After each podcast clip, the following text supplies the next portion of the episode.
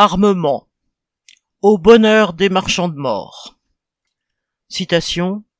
L'invasion de l'Ukraine a vraiment provoqué une envolée significative de la demande d'armes en Europe qui va, selon toute vraisemblance, mener à de nouvelles hausses d'importation. Voilà ce que constate le dernier rapport du CIPRI, l'Institut international de recherche sur la paix, de Stockholm. Seul organisme public au monde à publier des chiffres et données fiables dans le domaine des armes. Sur les cinq dernières années, dit-il, les seuls transferts d'armes ont quasiment doublé en Europe, dépassant largement 100 milliards de dollars en valeur annuelle. L'an dernier, le CIPRI notait déjà que, malgré la baisse d'activité mondiale due au Covid, ce secteur ne connaissait pas la crise. Depuis sa progression a littéralement explosé avec la guerre en Ukraine. Les transferts d'armes en Europe ont presque doublé en cinq ans. L'Ukraine, qui comptait jusqu'alors pour quantité négligeable dans ce domaine, est devenue en 2022 le troisième importateur mondial d'armement, s'en procurant massivement auprès des États-Unis et, à un degré moindre, des pays européens. Mais tous les pays membres de l'OTAN en Europe ont aussi augmenté leurs importations d'armes, en moyenne de 65% pour l'année écoulée.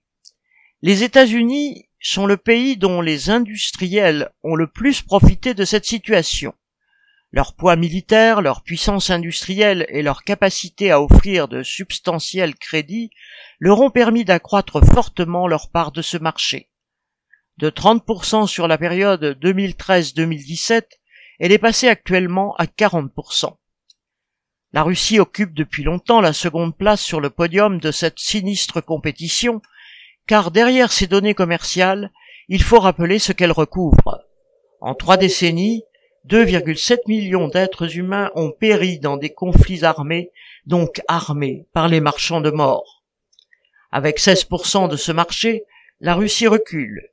Il lui faut restreindre ses exportations car elle consomme, entre guillemets, une bonne part de sa production militaire sur les champs de bataille d'Ukraine.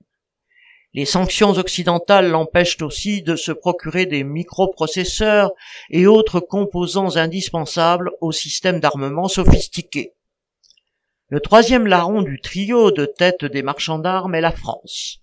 Malgré le fait que certains armements français ne sont pas compatibles avec les standards que les États-Unis ont généralisés au sein de l'OTAN, ce qui rend difficile de les vendre aux membres de cette alliance, la France ne cesse de gagner des parts du marché des armes, au point qu'avec 11% du total mondial, elle talonne désormais la Russie et distance largement ses concurrents allemands, italiens, britanniques ou chinois.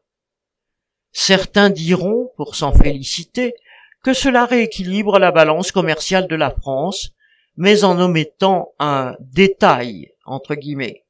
De combien de morts se paiera ce qui remplit les bilans de l'industrie d'armement et les poches de ses actionnaires? Pierre Lafitte